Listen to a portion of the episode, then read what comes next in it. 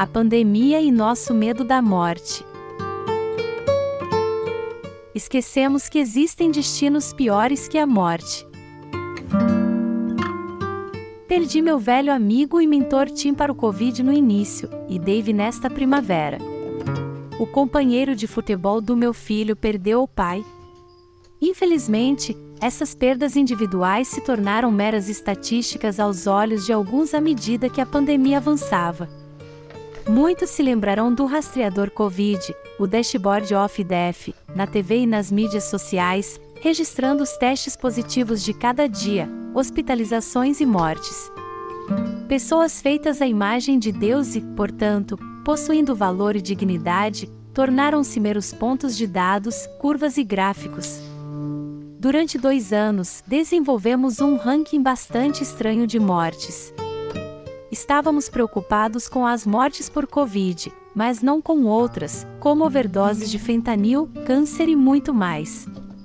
De fato, as mortes por outras causas foram, em alguns casos, agrupadas com as mortes por Covid, distorcendo os números. Mas havia outras mortes acontecendo ao mesmo tempo. A morte por isolamento foi uma das grandes tragédias dos anos de pandemia. Governadores de vários estados forçaram asilos a manter residentes que deveriam ter sido hospitalizados, resultando em mortes desnecessárias. Em seguida, as casas foram forçadas a isolar os moradores restantes do mundo exterior.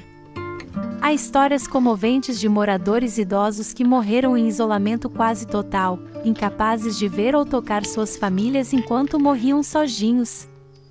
Respostas pandêmicas de mão forte causaram a morte da comunidade. Quase da noite para o dia fechamos as instituições comunitárias significativas na sociedade que fornecem significado, estrutura e apoio. Éramos de fato menos propensos a contrair Covid enquanto mais seguros em casa, mas essa medida de bloqueio foi brutal para trabalhadores de colarinho azul, famílias e crianças. Os governos estaduais e locais nos ordenaram a não nos reunirmos com ninguém fora de nossa família, e o diretor do UNIAID, Anthony Fauci, sugeriu o cancelamento de férias com qualquer pessoa que não fosse sua família imediata. Algumas igrejas e sinagogas desobedeceram ou lutaram contra restrições direcionadas ao culto comunitário e cerimônias religiosas. Certamente, a pandemia causou a quase morte de muitas de nossas liberdades queridas. A liberdade de movimento foi perdida quando enfrentamos bloqueios totais e proibições de viagens nossa liberdade de expressão e pensamento foi severamente limitada pela censura de debates e comentários online sobre máscaras e tratamentos Covid. Até a liberdade de sustentar sua família foi retirada, pois as empresas foram fechadas e muitos trabalhadores foram considerados não essenciais. E os mandatos de máscaras e vacinas tiraram nossa liberdade de escolher nossas próprias precauções médicas o comediante Tim Hawkins está ajudando as pessoas a se concentrarem na alegria nesta temporada. Então, por que certos elementos da sociedade americana tinham tanto medo da morte por SARS-CoV-2? Porque a cultura ocidental moderna pensa que não há nada além de nossa existência material.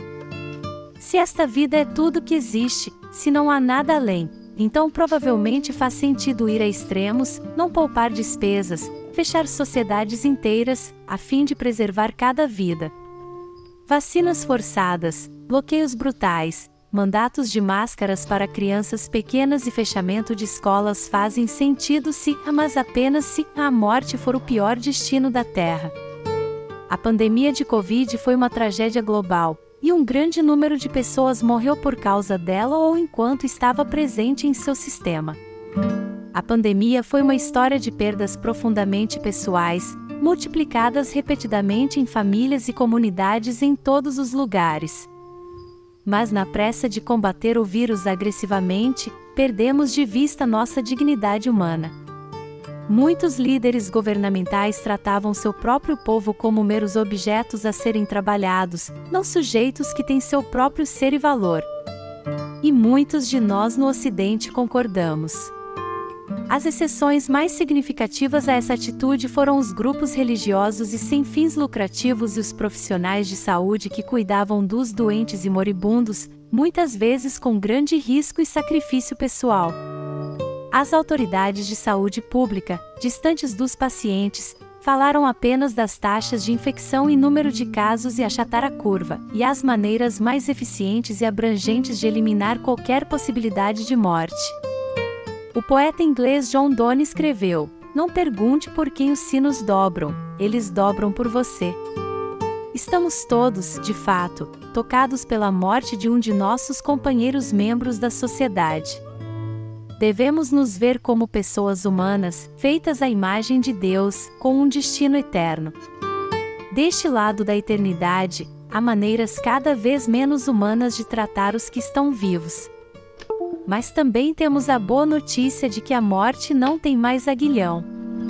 Ore para que nossos líderes desenvolvam uma compreensão mais bíblica da morte e da vida.